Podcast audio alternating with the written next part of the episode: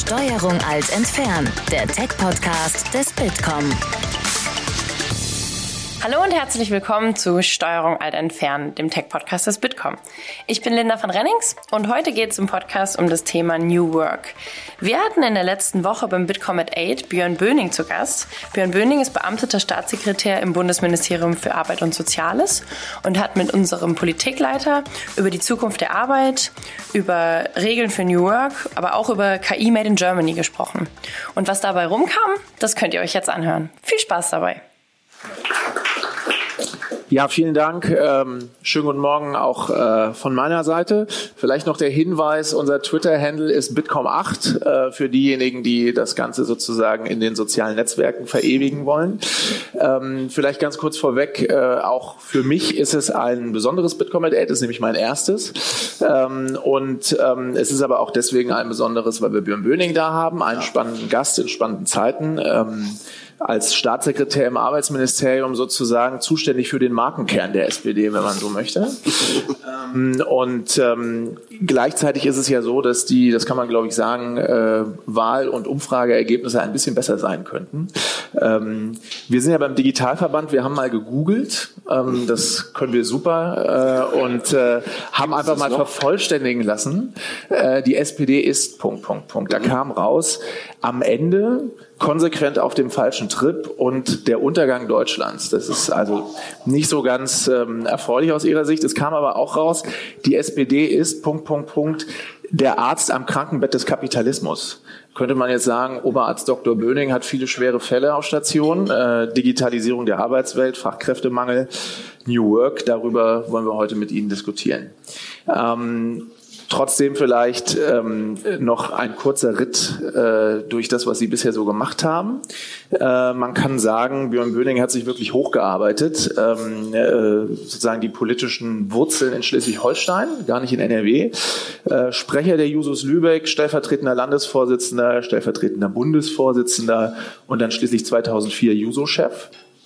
Ähm, das Ganze bis 2007. Da ist er in die Berliner Senatskanzlei gewechselt, war dort zunächst zuständig für die Grundsatzfragen und ist dann 2011 unter Klaus Wowereit noch Chef der Berliner Senatskanzlei geworden und Staatssekretär, um dann äh, 2018 eben ins Arbeitsministerium zu wechseln. Äh, zuständig für die Bereiche Digitalisierung der Arbeitswelt, Arbeitsrecht und internationale Beschäftigungspolitik. Ich hatte ja eben schon dieses Krankenbett angesprochen. Mhm. Ähm, jetzt könnte man auch sagen, die SPD könnte vielleicht momentan einen Arzt auch ganz gut gebrauchen. Ähm, der ein oder andere hat schon zurückgezogen. Ähm, machen Sie es oder lassen Sie Ihrem Minister den Vortritt? Wenn der Bitkom vorschlägt. Also erstmal ist die SPD natürlich die Ärztin, nicht der Arzt. Ja. Und ähm, äh, zweitens, ähm, ich habe schon viel erlebt, bin ja erst 41, aber ich habe schon viel erlebt in der Geschichte und ähm, da ist der Laden oftmals totgesagt worden, kam wieder hoch und insofern aus der Stärke gewinnen wir auch dann die Kraft für morgen. Wie haben Sie das denn erlebt in den letzten Wochen, auch mit dem Abgang von Andrea Nahles? Das ist ja nicht ganz einfach, kann man glaube ich sagen. Nein, überhaupt nicht. Ähm, das ist ja äh, medienbekannt. Andrea Nahles und ich haben eine gemeinsame Vergangenheit ähm, bei den Users und äh, darauf folgende. Und ähm, natürlich ist das schmerzhaft, weil ich nach wie vor der festen Überzeugung bin, dass sie die Beste in der Generation ist, die, die sie repräsentiert in unserer Partei. Und ähm, äh, dann zu sehen, äh, wie nicht nur mediale Logiken, sondern innerparteiliche Logiken wirken, ähm, am Interesse an Destruktivität ähm, ist ähm, bitter, muss ich sagen. Und äh, da will ich auch gar nicht, äh, gar nicht verschweigen. Am schlimmsten sind aber die, die nachher kommen und meinen, äh, mit dem vorher nichts zu tun gehabt haben. Das ist ähm, dann auch ein besonderes Geschmäckle in der Diskussion. Das ist dieser Brief der ehemaligen SPD-Vorsitzenden. Ja, nicht nur ähm, äh, Twitter-Nachrichten, die einen Tag nach einem Rücktritt einerreichen, ähm, dann ein Brief von alten Herren. Ähm, ja, wir haben zu viele davon. okay, das heißt, die Halbwertszeit des oder der nächsten Chefin, Chef oder Chefs sollte auf jeden Fall länger sein. Ne? Na, ich glaube, dass ähm, das ganz Entscheidende ist, dass wir eine, eine breitere Ausstellung bekommen. Das meine ich jetzt gar nicht in Richtung Doppelspitze. Das wird jetzt hier so als ähm, sozusagen Rettung ähm, aller Zeiten ähm, tituliert. Dazu muss man ja immer sagen, die grüne Doppelspitze funktioniert erstmalig jetzt. Sie hat vorher nie funktioniert. Die haben sich ja bekriegt bis zum geht nicht mehr mit zwei verschiedenen Büros und was weiß ich noch allem. Ähm, insofern halte ich von dem Modell nicht besonders viel, ich persönlich. Aber ähm, wir brauchen eine breite Aufstellung mit denen, die ähm, erfahrene Kräfte sind. Aber ich glaube, der Bedarf äh, dessen, dass neue Köpfe auch in der SPD ähm, ähm, vorne mitspielen, der ist da. Und ähm, äh, da muss man in der Tat richtigerweise auch mal in die Kommunen schauen. Ähm, es ist ja so, dass die SPD eine sehr breite Verankerung hat, ähm, Bürgermeister, Bürgermeisterinnenposten ähm, in kommunalen ähm, Parlamenten. Und äh, ich glaube, wir sollten schauen, dass wir jetzt klug agieren. Und das, was wir in den letzten 10, 14 Tagen gemacht haben, war aus meiner Sicht klug. Nicht überall äh, Mitgliederentscheide an die Wand zu malen, nicht überall Parteitage vorzuziehen, wo es dann gar keine Hallen in Berlin gibt und was weiß ich, ähm, sondern sehr ruhig auch an die Dinge ranzugehen und ähm, auch nicht hinwürdig auch aus der Regierung rauszugehen. Das halte ich auch für einen Fehler. Nicht nur, weil ich das auch gut finde, was wir da machen, ähm, äh, sondern weil ich glaube, dass ähm, die Menschen jetzt erwarten, dass die SPD ähm, wieder zur Stabilität kommt und daran arbeiten wir. Muss das Gesicht der SPD jünger werden? Na, so alt war Andrea Nahles ja nicht. Aber die alten Herren, die Sie ansprachen, äh, sprechen ja da schon ein bisschen eine andere Sprache. Ja, ich glaube, Gerd Schröder wird nicht nochmal Parteivorsitzender. ähm, also, pff, ähm, ja, das mit dem Jungen ist ja immer so, jetzt bin ich 41, ja. Ähm, man weiß ja immer nicht so genau sozusagen, auf welche Perspektive man das betrachten soll, ohne mich jetzt da hochzureden. Ähm, ich glaube, dass ähm, äh, es, glaube ich, jetzt wirklich darauf ankommt, natürlich auch jüngere Gesichter in die Führung mit einzubauen. Ähm, ob das gleich ganz oben ist ähm, oder, oder nicht, das sei dahingestellt. Ähm, ich hatte eigentlich ähm, immer die Vorstellung, dass wir eine weibliche Vorsitzende haben. Mhm. Okay. Ähm, jetzt kann man viel über die SPD reden. Äh, der Koalitionspartner ist ja auch nicht in allerbester Verfassung. Wie erleben Sie denn Ihre Unionskollegen im Moment? Ja, es sind so zwei, ähm, zwei Wahrheiten in der Geschichte. Das erste ist, dass ich glaube, dass wir in der Regierung sehr gut zusammenarbeiten. Und das muss ich wirklich auch von meinen Kolleginnen und Kollegen sagen, äh, dass wir unter uns äh, uns nicht nur verstehen, sondern auch über alle politischen Unterschiede hinweg ähm, gut miteinander kooperieren und viel auf den Weg bringen. Ich habe letztens gehört von so einem Spiegelredakteur, die Regierung würde nichts machen. Ich meine, das ist auch ein Zustand des Journalismus, der bedenkenswert ist, weil äh, machen tun wir, ob man das Richtige macht oder zu wenig oder das kann man alles diskutieren. Aber dass wir nichts machen, ich meine, morgen bringen wir ein Gesetz für bessere Löhne in der Pflege auf den Weg. Ähm, da haben wir ein Jahr lang dran gekämpft und morgen passiert es. Also das sind schon Dinge, die, die sehr wichtig sind. Ähm, also da auf der Seite muss ich sagen, ähm, ist das Bild falsch. Auf der anderen Seite es ist natürlich klar, dass in diesen Zeiten in der Polarisierung der Gesellschaft, äh, wo die Mitte austrocknet und ähm, äh, es Menschen gibt, die hier alle im Raum sind, die mit den aktuellen Wandeln und ähm, im digitalen Wandel, Strukturwandel in der Ökonomie gut zurechtkommen, weil sie ein ordentliches Sozialkapital von zu Hause mitgebracht bekommen haben, ähm, äh, sozusagen auf der einen Seite und diejenigen, die bei mir in Weißensee in der Platte wohnen, ähm, nicht mal arm sind, ähm, aber eben die ganz normalen Handwerker sind, ähm, äh, auf der anderen Seite, die sich derzeit von der Politik nicht angesprochen fühlen das bringt Volksparteien unter Druck. Und das bringt auch die CDU unter Druck. Und ähm, ähm, ich habe noch nicht das Gefühl, dass die CDU ihr Zentrum gefunden hat.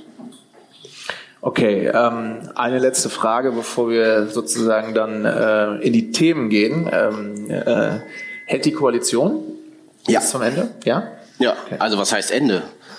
Also bis zum Ende des Terms. Ja, ja ähm, ich denke bis 21 und vielleicht geht's auch weiter. Also ja. Okay, gut. Das nehmen wir mal so mit mhm. und legen es auf Wiedervorlage, mhm. würde ich sagen.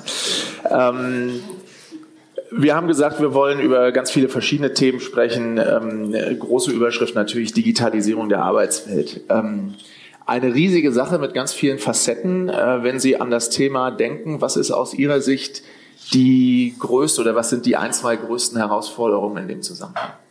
Ich glaube, die erste Herausforderung ist, dass ähm, wir nicht nur einen Wandel haben, sondern mehrere Wandel. Und ähm, erstmalig in der Geschichte unserer Wirtschaft ähm, alles zusammenkommt, nämlich die Frage von Dekarbonisierung, Klimawandel, die Frage von ähm, äh, von Digitalisierung, da sind wir hier beim Thema, ähm, aber eben auch die Frage von ähm, Strukturwandel in der Wirtschaft insgesamt und Wertewandel in der Gesellschaft. Menschen haben einen höheren Anspruch an die Erwerbsarbeit, ähm, haben andere Vorstellungen, wie das äh, so laufen soll. Und das kommt alles wie so ein Brennglas äh, plus Globalisierung, kann man vielleicht noch sagen, ähm, zusammen. Und ist in einer, das ist sozusagen die zweite Herausforderung, in einer sehr, sehr kurzfristigen ähm, äh, Zeit äh, geboren. Also die, wir haben ja so den einen oder anderen Strukturwandel in der Geschichte des Kapitalismus so hinter uns. Der letzte war die Elektrifizierung. Da hat es ähm, 30 Jahre gedauert, bis ein Viertel der Weltbevölkerung an ähm, elektrischen Strom angeschlossen waren. 30 Jahre. Ähm, das derselbe Zeitraum beim Internet hat fünf Jahre gedauert. So, da zeigt sich sozusagen, wie schnell das geht. Und ähm, mit dieser Beschleunigung mitzuhalten, die Unternehmen, aber eben auch die Beschäftigten, das ist eine große Herausforderung. Man kann manchmal den Eindruck gewinnen, dass das äh, die Debatten, die es dazu gibt, dass das fast so ein bisschen Angstdiskurse sind.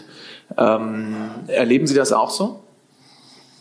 Gerade wenn es um die Digitalisierung der Arbeitswelt geht? Naja, auch da haben wir eine Polarisierung. Ähm, und ähm, also wir haben eine Wertewandelstudie gemacht zur Digitalisierung und da haben 38 Prozent der Beschäftigten in dem Falle gesagt, ähm, sie haben, sie betrachten die Digitalisierung eher mit Sorge. Nur, ich glaube, 27, 28 Prozent haben gesagt, ähm, sie begrüßen das uneingeschränkt positiv. Der Rest wusste offenbar nicht so genau. Ähm, und das heißt für mich jetzt erstmal, das auch ernst zu nehmen. Also das ärgert mich bei manchen Digitalisierungsdiskurs, weil der wird so geführt, die müssen ja endlich mal einsehen, dass das eine feine Sache ist.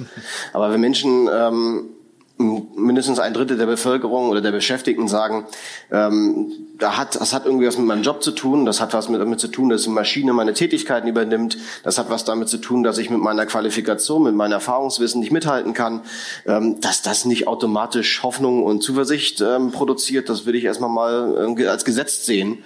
Ähm, und dann ist die Frage, wie wir damit umgehen. Sagen wir den Leuten, das ist trotzdem egal?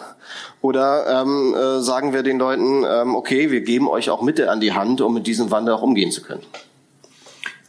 Was braucht es denn, um ähm, sozusagen tatsächlich zu überzeugen, vielleicht den 50-jährigen Trucker, der äh, an automatisierte Fahrzeuge denkt, oder den Bandarbeiter, der meint, dass die Maschine seine Arbeit übernimmt, um die äh, ja, mitzunehmen, auch wenn das ein sehr abgegriffener Begriff ist, ähm, äh, und davon zu überzeugen, dass ähm, da vielleicht doch Chancen auch drin liegen für Sie? Also aus meiner Sicht zwei Antworten. Das eine ist Bildung, das andere ist Teilhabe. Die Frage der äh, Bildung und Weiterbildung wird eine ganz entscheidende sein. Es ist heute noch so, dass 50 Prozent der Beschäftigten keine Weiterbildung länger als vier Wochen machen in ihrem ganzen Erwerbsleben. Und das wird nicht mehr funktionieren in der Zukunft. Und äh, deswegen glaube ich, ist das, was wir als nationale Weiterbildungsstrategie auf den Weg gebracht haben und jetzt umsetzen, ähm, nicht nur gesellschaftlich ähm, notwendig, sondern für die Wirtschaft notwendig, weil unser deutsches Wirtschaftsmodell ja auf guten Fachkräften basiert ähm, die an, die flexibel genug sind, ähm, an Dingen zu arbeiten, die hohes Erfahrungswissen haben, eine hohe Expertise. Ähm, äh, das ist unsere Stärke in Deutschland, auch im Vergleich zu anderen Nationen. Und deswegen wird Weiterbildung das zentrale Thema sein, vielleicht sogar auch Umschulung, weil wir diskutieren ja immer so über den, die Fachkraft bei Bosch oder ähnliches, die, ähm, ähm, äh, die sozusagen mit KI arbeiten soll. Aber was ist eigentlich mit dem Kassierer, der Kassiererin bei Ikea, die gerade ihre Kassen umstellen und äh, die komplett wegfallen? Ein Kassierer war und ist in der, im Einzelhandel ein Job mit einem hohen Ansehen, weil der mit dem Geld und die mit dem Geld umgehen. Ne? Und deswegen auch übrigens besser bezahlt, zweieinhalbtausend bis 2.800 nach Tarif. Ähm, die werden jetzt von Ikea in die Logistik geschickt, also ins Lager. Das sind die Jobs, die nicht so geil angesehen sind im Einzelhandel. Und dass das was mit Menschen macht, das muss man, glaube ich, einfach so respektieren. Und äh, deswegen wird auch über Umschulung nachgedacht werden müssen. Und wer zweieinhalbtausend als Kassiererin verdient, ähm, den kann man ja nicht zumuten, wenn er selbst die Motivation sogar hat zu sagen, okay, das wird bei mir nicht mehr so, aber ich habe durchaus Lust in den Gesundheitsberuf, in den Erziehungsberuf zu wechseln. Da wird man dem ja nicht zumuten können, dass er für 420 Euro ähm, drei Jahre eine Ausbildung macht danach. Sondern wir werden dann über eine Form von Lohnersatzleistung reden müssen, damit dieser Wandel funktioniert für 45-jährige Leute zum Beispiel. Also das ist die erste Herausforderung. Die zweite ist Teilhabe. Ich glaube, dass, ähm, und wir wissen es auch aus Studien, dass äh, Menschen, die an der Technikentwicklung mitarbeiten oder als Betriebsrat da äh, mitbestimmen, welche Möglichkeiten KI im Betrieb eingesetzt werden, ähm, dass sie auch motivierter sind, äh, an den Dingen zu arbeiten, höheres Vertrauen in die Technik bekommen. Und ähm, das kann man auch gesellschaftlich dann definieren, wenn wir über Ethikleitlinien oder ähnliches reden. Ich glaube, das Thema Vertrauen ist eine Ressource, die äh, noch ähm, zu heben ist in Deutschland. Mhm. Ähm, das BMAS hat ja zu diesem Thema, wir kommen gleich noch auf die mhm. Weiterbildungsstrategie, ähm, das BMAS hat ja zu dem Thema die Denkfabrik digitale Arbeitsgesellschaft ins Leben mhm. gerufen. Wenn ich das richtig verstehe, ist das, setzt das ja auch auf einem längeren Prozess, der schon unter Andrea Nahles sozusagen begonnen mhm. wurde damals. Vielleicht erklären Sie uns nochmal, was Sie da machen genau. Ja, in der Tat, ähm, Andrea Nahles hat ja den Prozess Arbeiten 4.0 auf den Weg gebracht, hat der Bitkom sich ja auch sehr aktiv beteiligt, ähm, mit, vielen, mit vielen Eingaben und, und Stellungnahmen. Ähm, und da sind sage ich mal so, ist ein Zukunftsbild der modernen Arbeitsgesellschaft gezeichnet worden und die Herausforderungen beschrieben. Und einzelne Herausforderungen setzen wir jetzt um. Ähm, wenn es beispielsweise um Arbeitszeiten äh, geht und Arbeitszeitflexibilisierung, darüber reden wir vielleicht nachher auch noch.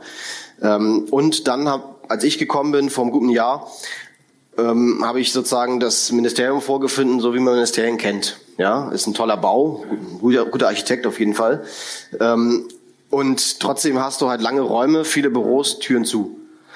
Und ähm, ich habe mich, mich gefragt, wie können wir über die moderne Arbeitsgesellschaft nicht nur nachdenken, sondern vielleicht auch glaubwürdig reden, äh, wenn wir so arbeiten wie vor 100 Jahren in Preußen. Und ähm, äh, dann habe ich gesagt, okay, wir hab, ich habe das Glück gehabt, dass wir 20 neue Stellen bekommen haben, sozusagen für den Digitalbereich. Dann habe ich gesagt, ähm, wir müssen das jetzt anders an anderen Kulturen aufbauen. Deswegen haben wir eine Denkfabrik gegründet, was ob, faktisch eine Unterabteilung ist, ähm, aber ohne Referate. Der Rechnungshof kritisiert. Ähm, und die haben wir alle in ein haben wir haben wir alle in ein äh, ein Teambüro gepackt, aber dort, äh, ich meine, das kennt jeder, der in diesen Realitäten arbeitet, einfach eine agile eine agile Zusammenarbeitsform äh, gegründet und haben nicht mehr ähm, nach Themen sortiert die einzelnen Projekte, ähm, so wie man das früher machte, Referat 3a ähm, Arbeitsrecht, ja, sondern wir haben äh, drei Teams gebildet, die Kompetenzen haben. Ähm, Kommunikation, Strategie und Policy. Und äh, wenn wir an einem Thema wie Beschäftigtendatenschutz oder KI arbeiten, dann muss immer jeweils einer aus den Teams äh, an diesem Projekt arbeiten. Und äh, gleichfalls äh, holt er sich dann die äh, Kolleginnen und Kollegen aus dem Haus, die dafür notwendig sind und auch darüber hinaus. Also wir kooperieren international, wir kooperieren mit äh, wissenschaftlichen Einrichtungen, mit zivilgesellschaftlichen Einrichtungen, Unternehmen. Und äh, so setzen wir Projekte auf. Und ähm, das Zweite ist, dass ich dann sage, 70 Prozent von dem, vielleicht auch nur 60 von dem, was ihr macht, ist sozusagen auch für, durch mich vorgegeben, durch Koalitionsvertrag, politische Leitlinien. Der Rest ist ähm, Trüffelschwein. Ja, ähm, also ihr habt die Chance, zu 30, 40 Prozent eurer Arbeit ähm, selbst Themen zu finden, ähm, ein Leitbild der modernen Arbeitsgesellschaft ähm, zu diskutieren und ähm, 21 dann auch auf, ähm, ja, zu veröffentlichen. Ähm, und ähm, auch wenn das dann am Ende kein Ergebnis hat, ähm, weil man muss auch ein Stück weit ähm, Leine lassen können. Und so haben wir das versucht. Gibt schon so ein paar erste, erste Ergebnisse, wie Sie uns einen Einblick geben können? Hubertus Heil hat gesagt bei der Eröffnung, äh, beim, beim Kick-Off, es soll darum gehen, zu antizipieren, was technologischer Fortschritt in den nächsten Jahren mit uns machen wird.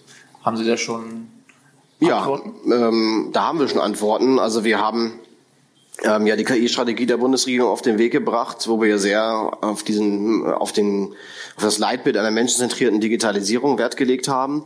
Ähm, äh, zweitens ähm, werden wir jetzt in Kürze ähm, vorlegen ein, ähm, ein Konzept für die Plattformwirtschaft. Mhm. Die ja sehr unterschiedliche Facetten hat, ähm, ähm, auch Auswirkungen auf die Beschäftigten, von dem Fahrraddienstbringer bis, äh, bis hin zum, zum High-End. Ähm, und äh, dort werden wir entsprechende Vorschläge vorlegen. Wir werden auch Vorschläge zum Beschäftigten-Datenschutz vorlegen. Ähm, und ähm, was macht die, was macht sozusagen Mensch-Maschine-Interaktion mit uns? Ähm, das ist so, dass die, ähm, und das wissen wir mittlerweile sehr genau aus unseren Analysen heraus, dass erstmal die Sorge vor der Automatisierung zu hoch ist in Deutschland und international, mhm. weil der Prozess viel, viel langsamer vonstatten geht, als wir das alles so denken. Und ähm, äh, zweitens, also der Prozess der Integration in die, in die ähm, Unternehmen hinein. Und zweitens, ähm, äh, Menschen haben sehr, sehr unterschiedliche Umgangsformen, das habe ich am Anfang beschrieben, mit dem Wandel.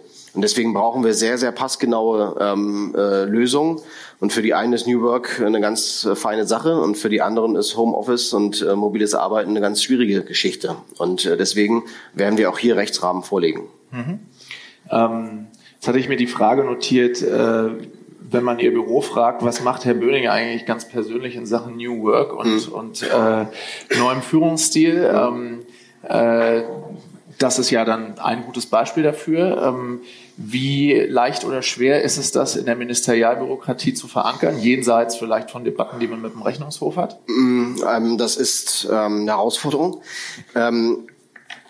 Man muss sagen, wir haben das Glück gehabt, äh, vorgefunden zu haben, äh, dass Andrea Nahles mit dem Personalrat eine Dienstvereinbarung äh, verhandelt hat zum orts- und zeitflexiblen Arbeiten. Das heißt, in unserem Ministerium wird komplett orts- und zeitflexibel gearbeitet. Jeder kann arbeiten, wo und wann er will. Und ähm, das ist natürlich die Grundvoraussetzung. Aber wir haben ein Teambüro geschaffen, wir haben eine neue Arbeitskultur geschaffen. Natürlich haben wir auch alle ähm, Herausforderungen, die damit einhergehen. Stichwort Arbeitszeiten, entgrenzte Arbeitszeiten, ähm, äh, Überstunden.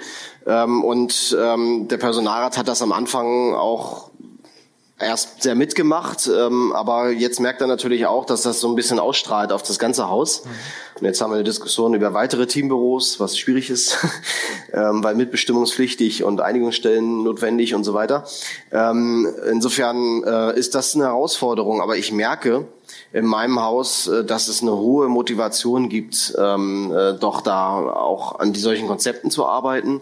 Und es ist schlicht und ergreifend so, dass wir auch gesagt haben, wer mal ausprobieren will, in so einer neuen Arbeitswelt zu arbeiten, der soll einfach mal da mitarbeiten.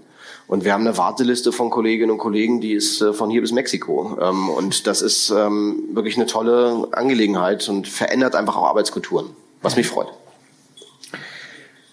Ich würde gerne nochmal äh, das Thema KI, was Sie schon, äh, was Sie schon angesprochen haben, äh, noch ein bisschen vertiefen. Ähm, äh, in Mesenberg ist das Thema auch besprochen worden, haben Sie eben gerade schon, mhm. haben Sie eben gerade schon gesagt. Ähm, vielleicht können Sie dazu ein, zwei Sätze sagen. Ja, wir haben äh, eine KI-Strategie auf den Weg gebracht, schon im November. Das war ein Husarenritt, aber das haben wir geschafft, ähm, die zwei zentrale Ziele hatte. Das erste ist, wir wollen KI Made in Germany auch ähm, zu einer Marke machen. Ich sage auch gleich, was das heißt. Und das zweite ist, wir wollen ähm, eine menschenzentrierte Digitalisierung. Das heißt, wir wollen auf die äh, Belange der Menschen und deren Vertrauen und äh, deren Ansprüche ähm, achten und ähm, auch überlegen, äh, wo Technologie eingesetzt werden kann und sollte. Das heißt, wir im Haus beispielsweise werden ein KI-Observatorium auf den Weg bringen. Die Mittel haben wir jetzt, ähm, 50, 60 Millionen Euro. Äh, wo wir strukturierte Technikfolgenabschätzungen machen, für Gesellschaft wie für Wirtschaft. Und ähm, damit uns in einen europäischen Verbund wahrscheinlich einschreiben werden, der gerade bei der EU-Kommission in den Entwürfen des, der Arbeitsprogramme auch stehen, ähm, sodass wir strukturiert nicht nur Analysen, sondern auch Vorschläge machen für, für Leitlinien, für, für Regulation gewisserweise. Wobei Regulation bei KI ja eine andere ist, als ähm, wir uns das so bisher mit unserer alten Welt vorstellen. Ähm, wir können ja kein KI, äh, könnten wir schon, aber äh, ein KI-Gesetz schreiben. Ähm, und äh, dann sozusagen ab dem Augenblick ähm, äh, läuft das dann so, sondern wir müssen mit dieser flüssigen Technologie und einer flüssigen Regulation umgehen. Und das ist eine Herausforderung, über die wir gerade sehr intensiv diskutieren, was Dafür brauchen wir aber gute Analysen und eine gute Grundlage. Und das Zweite ist äh, KI Made in Germany. Ähm, auch hier ähm, ist ja die Frage, wo haben wir einen Wettbewerbsvorteil oder wo können wir den bekommen? Ähm, und äh, können wir uns eigentlich messen mit, ähm, mit China und USA ähm, bei deren Ansätzen, die sehr auf Datenzentriertheit setzen? Und äh, da ist meine Antwort darauf, KI Made in Germany wird heißen, dass wir ähm, unsere strukturellen Stärken in der Wirtschaft die daran liegen, dass wir ähm, einen hohen Industriebesatz haben, dass wir ähm, hohe Ingenieursleistung in unseren Produkten haben, dass wir ähm, sehr differenziert äh, Produkte, die weltmarktfähig sind, äh, entwickeln können, ähm, mit hohem auch Maschinenbau, äh, Intelligenz äh, dahinter, äh, dass wir das verbinden mit den neuen Datenmöglichkeiten und nicht ersetzen. Ähm, deswegen sage ich immer, wir brauchen eigentlich kein europäisches Google oder Facebook, sondern wir brauchen einen europäischen Daimler und einen europäischen BMW. Und was das heißt, ist natürlich viel schwieriger, weil das für die Unternehmen ein Strukturwandel bedeutet, ähm, Technologie entwickeln, aber gleichfalls sozusagen mit den Produkten, die wir haben, zu verbinden. Und das ist viel schwieriger, als ähm, neue große Plattformen schnell auf den Weg zu bringen und damit äh, viel Venture Capital zu skalieren. Ähm, äh, insofern, das, ähm, das meint äh, dieses, äh, worüber wir gestern eben auch mit den Sozialpartnern sehr intensiv diskutiert haben. Haben Sie da, also es geht ja sozusagen dann letztlich um die Transformation der klassischen mhm. Industrie, da wo sozusagen klassischerweise in der Old Economy sozusagen äh, Deutschland auch stark ist. Ist das, äh, haben Sie aus Ihren Gesprächen und dem, was Sie so wahrnehmen, den Eindruck, dass das gut läuft aus Ihrer Sicht? Das ist eine gute Frage. ähm, ja und nein, muss man dann irgendwie klassisch politikermäßig sagen. Ähm, also äh, ja, weil erkannt ist es in den Unternehmen. Äh, und ähm, es ist schon so, dass ähm, äh, der Wandel der Unternehmen stattfindet und äh, das, was ähm, Bosch als Zulieferer beispielsweise, und da hängt ja eine ganze Kette ran, oder was die Automotive-Konzerne jetzt auch machen, das ist natürlich ein, eine Transformation, die haben wir in der Geschichte noch nicht gesehen. Und ähm, äh, insofern geht das mit wirklich großen Schritten, nachdem es lange gedauert hat und man auf alle Technologien gesetzt hat, geht das jetzt mit großen Schritten voran. Ähm, nein, weil wir ähm, die weil wir noch zu zögerlich sind, ähm, äh, die äh, Möglichkeiten der Technologien in die einzelnen Unternehmen hineinzubauen, was, ähm, der, was damit zusammenhängt, dass unsere mittelständische Wirtschaft wenn man mal nach Oberschwäbischen ins Oberschwäbische geht oder so, ähm, da sind Unternehmen von 300, 300, 400, 500 Beschäftigten. Die produzieren ein spezifisches Produkt, was auf der ganzen Welt so nicht gebaut werden kann. Ähm, und äh, dort sagen die Unternehmenschefs zu mir, ähm, ja, ich habe durchaus, ich will da auch in Technologie investieren, will künstliche Intelligenz hier auch einsetzen. Ähm, aber erstens habe ich noch nicht das auf dem Markt, was ich bräuchte. Und zweitens weiß ich gar nicht, ob ich die Qualität in zwei, drei Jahren nach Einführung der Technologie noch so anbieten kann. Oder ob nicht das, was ich mit viel Menscheneinsatz noch mache, doch eher weltmarktfähig ist. Und das ist einfach eine Unsicherheit, die da ist und die verstehe ich auch. Und ich halte die Frage auch für offen historisch.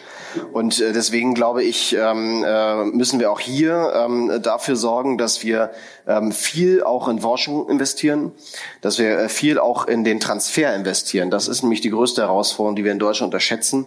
Der Transfer von Forschungsergebnissen in die Unternehmen hinein ähm, äh, wird, äh, wird zu wenig betrachtet äh, hier. Und da werden wir wahrscheinlich über solche Dinge wie ähm, Hermes-Bürgschaften für KI oder so nachdenken müssen. Ja, ich sage das jetzt nur mal so. Also sozusagen, äh, wo dann der Mut, auch in solche Technologien reinzugehen, ähm, äh, wächst. Hm. Ähm, Sie haben eben gesagt, sozusagen, es handelt sich um eine flüssige Technologie. Wie hm. kann man das sozusagen flüssig regulieren? Ähm, ist man da nicht eigentlich im Bereich der sozusagen Soft Regulation, wie man in Brüssel sagen würde? Oder glauben Sie da nach wie vor sehr stark an die Kraft des Gesetzes? Ich glaube natürlich an die Kraft des Gesetzes, aber ich glaube auch, dass ähm, Soft Regulation wichtig ist. Ich glaube, wir brauchen Rahmen und wir müssen die, das habe ich am Anfang gesagt, die Aushandlungsprozesse darüber ähm, normieren. Was meine ich damit? Ähm, wir haben, ähm, wir haben solche sogenannte Experimentierräume im Bundesarbeitsministerium. ist ein Projekt, was wir vor einigen Jahren auf den Weg gebracht haben. Da unterstützen wir jetzt in der nächsten Welle Unternehmen, die ähm, KI in ihrem Unternehmen einsetzen wollen. Und wir unterstützen immer die Unternehmen, die das gemeinsam mit ihrem Betriebsrat auf den Weg bringen, weil der Betriebsrat sagt, grundsätzlich würden wir erstmal Nein sagen, weil wir nicht genau wissen, was da kommt. Aber wir wollen gleichzeitig, dass unser Unternehmen wettbewerbsfähig bleibt und deswegen haben wir Interesse daran mitzuarbeiten. Und ähm, das sind die Projekte, die erfolgreicher sind als die anderen. Ähm, wir haben beispielsweise das, ähm, das Projekt Container Terminal Hamburg Altenwerder ähm, betreut äh, mit Beratung und äh, Transferberatung. Ähm, das ist dieser Container Terminal, der komplett mit autonomem Fahren arbeitet. Der wird manchmal so in den Zeitungsartikeln so als Factory of Fear bezeichnet. Ja, sozusagen kein Mensch mehr da. Ähm, und äh, wir haben dieses Projekt begleitet. Der Betriebsratsvorsitzende sagt heute, durch den Wandlungsprozess, den wir gemeinsam gemacht haben, ist nicht ein Arbeitsplatz verloren gegangen, weil wir Weiterbildung, Umschulung die Leute ins Backoffice gebracht haben und die in der Lage waren, die Leute, die vorher gelöscht haben, die Schiffe gelöscht haben, ähm, in andere Bereiche, wo sie benötigt wurden im, im, im Hafen, ähm, transferiert worden sind. Ähm, und das sind die, glaube ich, positiven Projekte, von denen wir lernen sollen, wie es gehen kann. Mhm. Es gab ja auch so ein bisschen die, die Idee, da nochmal ans Betriebsverfassungsgesetz ranzugehen ja. im Zusammenhang gibt mit es, mit nicht gab. Oder gibt es? Ja. Wie ist denn da der Stand?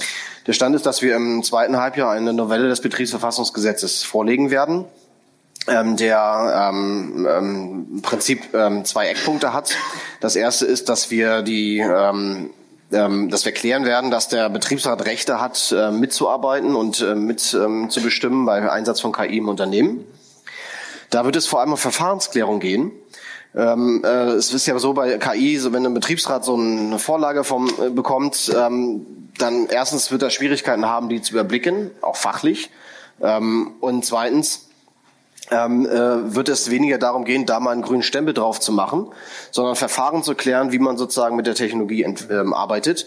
Und ähm, äh, das äh, werden wir in der Tat gesetzlich normieren. Das Zweite ist, dass wir ein Initiativrecht schaffen, für Betriebsräte in Sachen Weiterbildung. Also wenn Betriebsräte zu den Unternehmen kommen und sagen, wir wollen hier über Weiterbildung von Beschäftigtengruppen sprechen, dann soll der Unternehmer darüber auch sprechen sollen. Mhm.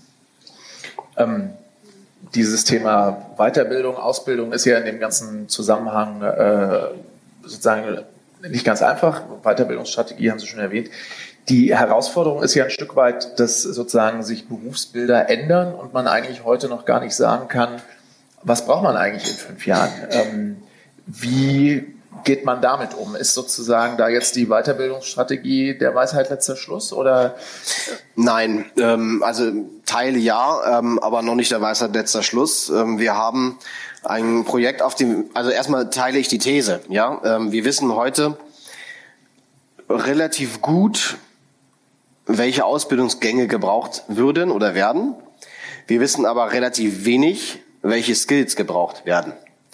Ähm, das heißt, wir müssen mehr auf die Kompetenzebene und weniger auf die Ausbildungsgangsebene äh, gehen. Und wenn wir über digitale oder Digital Skills reden für die einzelnen Branchen, dann wird plötzlich die Antwort darauf immer sehr weit. Dann reden wir über ähm, Teamkompetenz, Innovationsfähigkeit, Sozialkompetenz und solche Geschichten. Das sind ja alles Buzzwords. Ja, da kann kein Mensch, weder ein Unternehmen noch ein Beschäftigter, was mit anfangen. Das heißt, wir müssen ähm, mehr und mehr Ratgeber werden und deswegen haben wir ein Fachkräftemonitoring auf den Weg gebracht. Unser Traum-Szenario dazu ist, dass wir ähm, mit den Daten, die uns zur Verfügung stehen über das IAB, das ähm, Berufsbildungsinstitut und einer KI-Auswertung von Plattformen, äh, wir äh, nicht äh, auf Knopfdruck erfassen können, was derzeit in den einzelnen Branchen und Regionen an Kompetenzen da ist und was wir dann auch extrapolieren können auf fünf bis zehn Jahre ähm, für die Zukunft, so dass wir über die Bundesagentur auch eine Weiterbildungsberatung machen können. Ähm, aber eben, dass wir auch in den einzelnen Branchen eine höhere Transparenz äh, für die Frage der Weiterbildung haben. Und wenn wir 21, 22 in der Lage wären, dass die 30 DAX-Konzerne, mit denen wir darüber derzeit reden, die ja selbst derzeit so ähm, Self-Assessment, Skill-Verfahren überall machen, auf großen Plattformen, die Anbieter kennen wir alle. Ähm, wenn wir das anonymisiert aggregieren würden, mit KI unterstützt, plus unsere Daten, die besser sind als jede LinkedIn-Plattform, ähm, zu einer großen Weiterbildungsplattform oder erstmal sage ich mal eine Monitoring-Plattform, das wäre wirklich äh, ein gigantisches Technologieprojekt, ähm, was es uns ermöglichen würde, in Deutschland ähm, ja, ähm, nicht nur Ratgeber zu sein, sondern früher zu erkennen, in welche Bereiche sich beispielsweise Ausbildungsinhalte verändern müssen. Das ist diese Plattform, die wir auch in der nationalen Weiterbildungsstrategie finden, um die es da geht? Oder ist das jetzt sozusagen jenseits dessen ähm, das, Ihr persönlicher Traum? Ähm, das, was da eine, als Plattform der nationalen Weiterbildungsstrategie äh, steht, ist ja eine Plattform, die äh, für den Einzelnen es ermöglichen sollen, so durch den Weiterbildungsmarkt zu navigieren. Das ist bestimmt auch gut ähm, ist aber nicht ganz, ganz das, was ich mir vorstelle, äh, weil ich glaube, dass ähm, der Einzelne in diesen Zeiten, ich habe von der Rasanz des, Wachs des Wandels gesprochen, ähm, auch überfordert ist. Ähm, äh, zu erkennen, in welchen Bereichen er eigentlich rein muss. Kann man sagen, der Unternehmer weiß das schon. Das ist auch bestimmt ein Teil der Antwort. Ähm, aber auch hier äh, sehen wir ja, dass ähm, äh, auch die Weiterbildungsaktivität in Deutschland noch so gering ist, dass wir da besser werden und auch schneller werden müssen. Das ist ja immer, also die Weiterbildungsstrategie, vielleicht kurz auch für unsere Gäste, ist ja sozusagen ein Konstrukt, das mit ganz vielen Beteiligten gemeinsam hm. äh, entwickelt worden ist.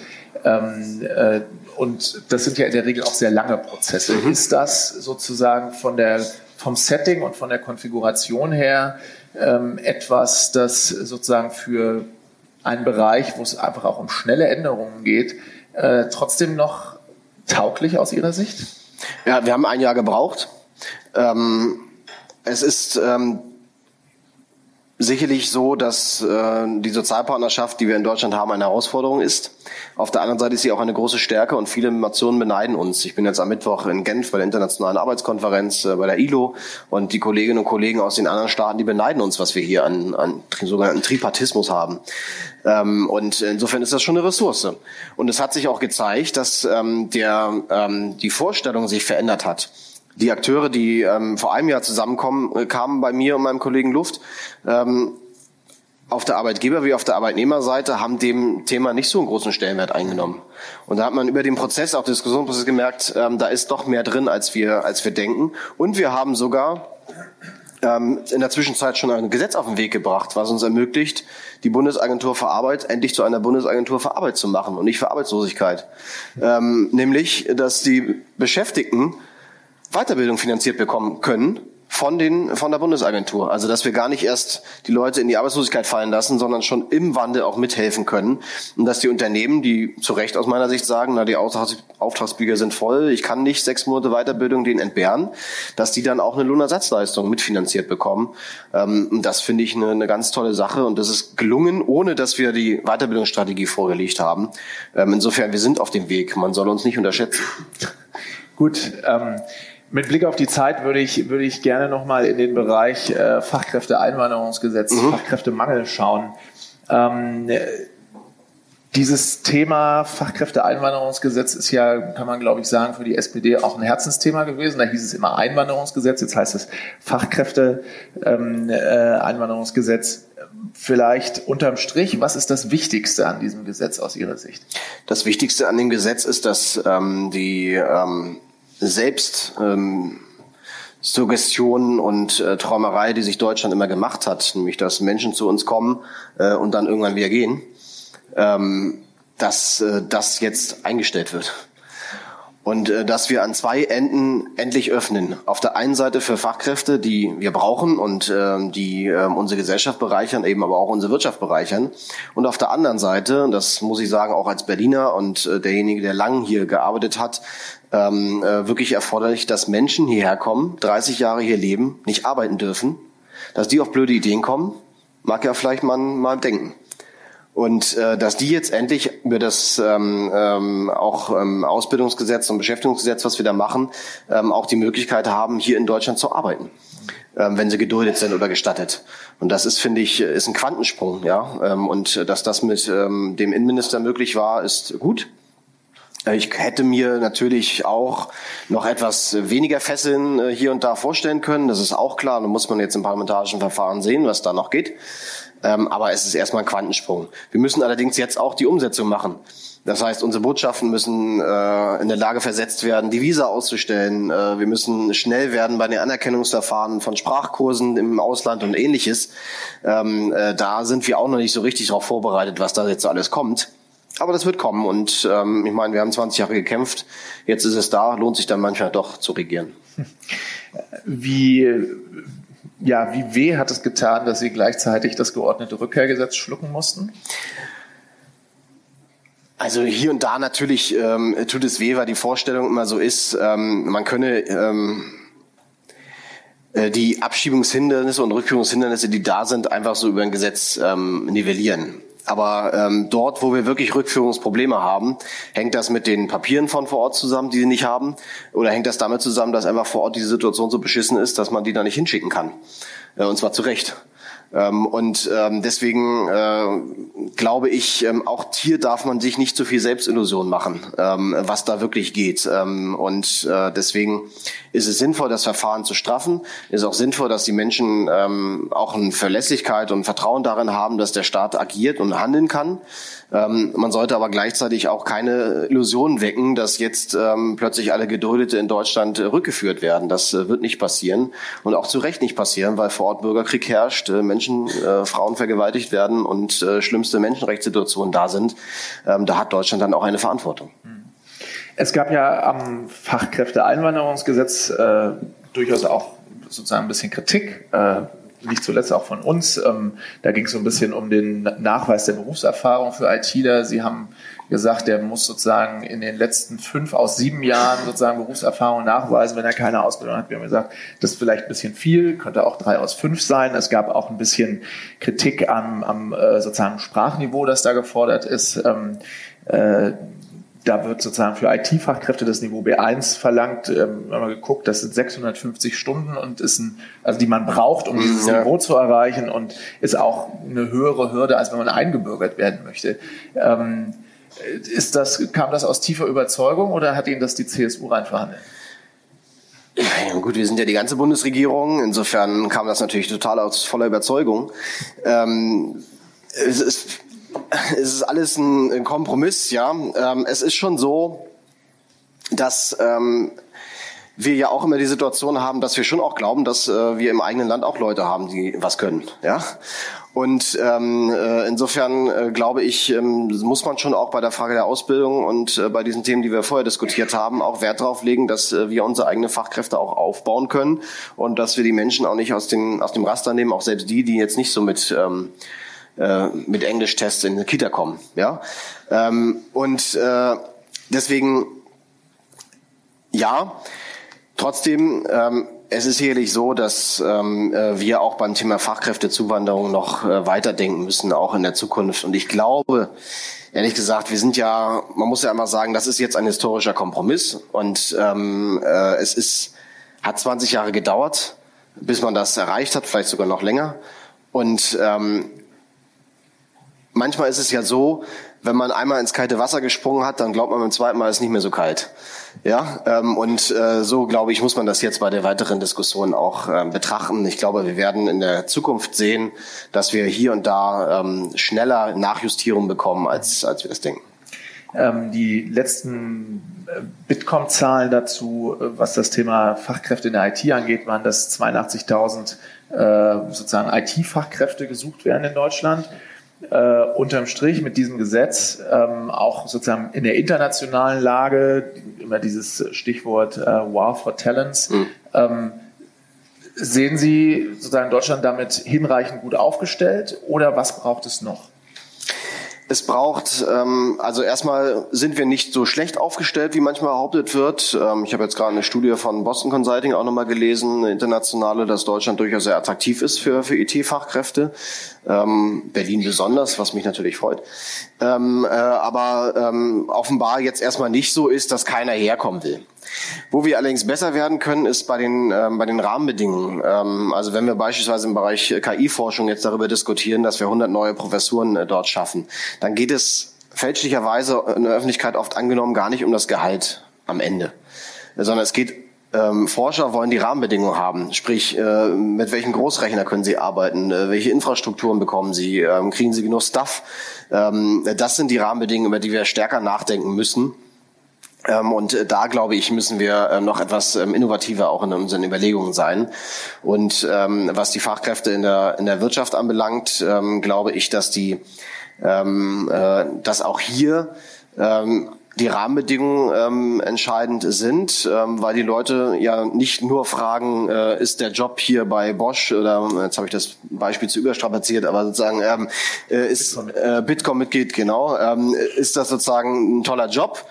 Den haben sie wahrscheinlich auch äh, sonst wo, sondern die fragen, wie ist das da mit der Schule für meine Kinder, was ist mit den Arbeitszeiten, äh, was ist mit ähm, was ist mit der Frage der äh, Vereinbarkeit? Also es gibt natürlich auch hier immer ähm, äh, ein Gesamtbild.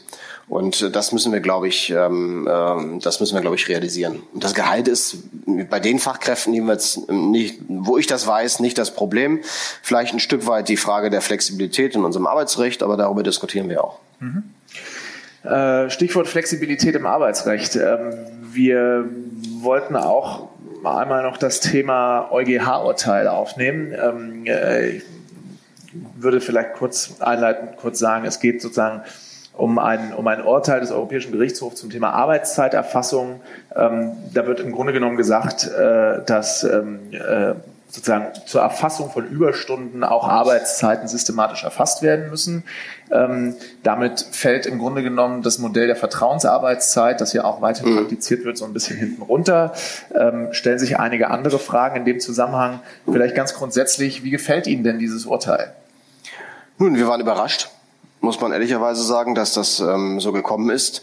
Wir waren vor allem überrascht, dass das Urteil die Begründung äh, nicht ableitet allein aus der Arbeitszeitrichtlinie der Europäischen, ähm, der Europäischen Union.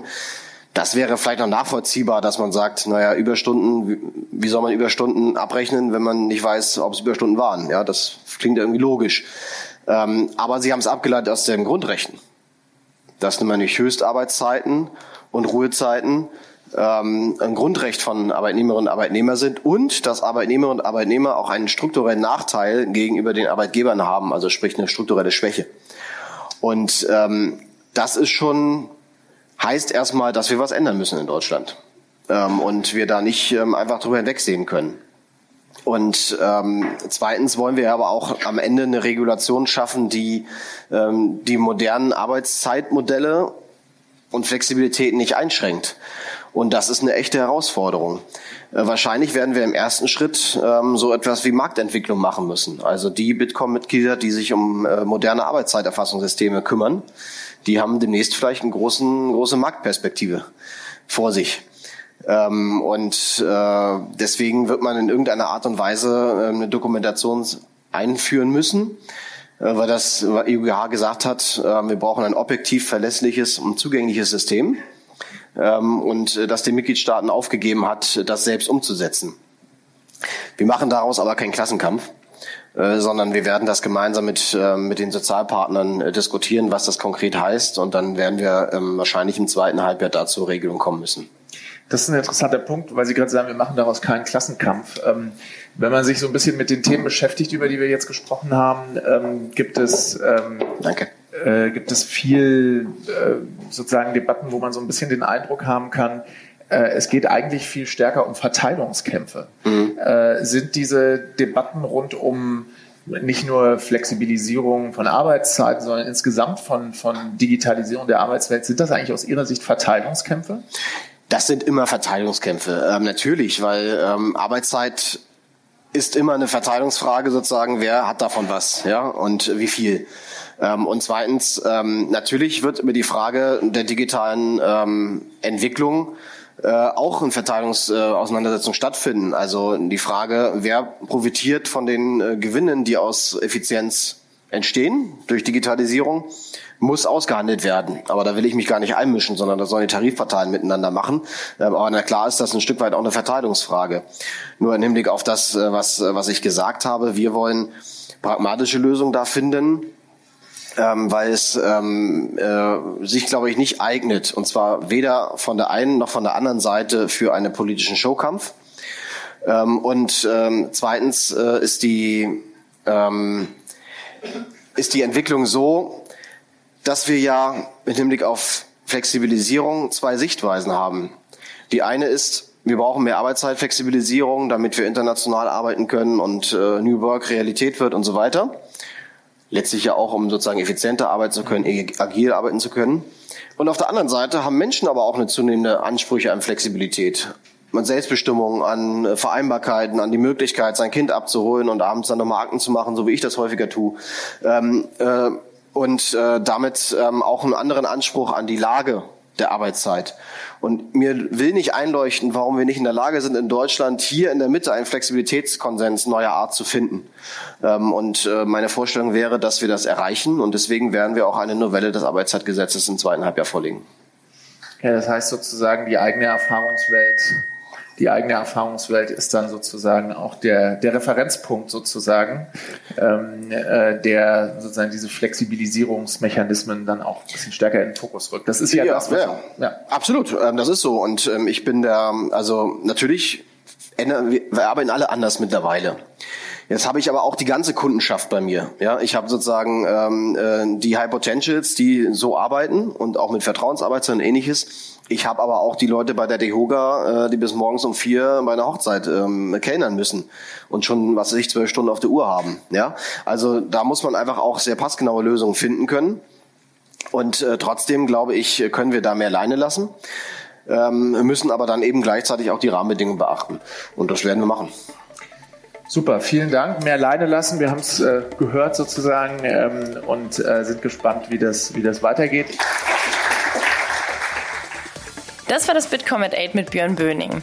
Ihr findet die Infos dazu wie gewohnt bei uns auch in den Show Notes. Und damit sage ich Tschüss, bis zum nächsten Mal. Das war Steuerung alt entfernen, der Tech-Podcast des Bitkom. Weitere Folgen findet ihr auf www.bitkom.org/podcast.